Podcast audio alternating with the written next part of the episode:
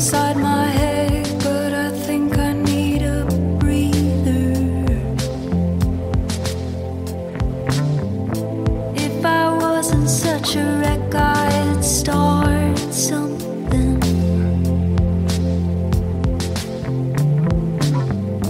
I was sick.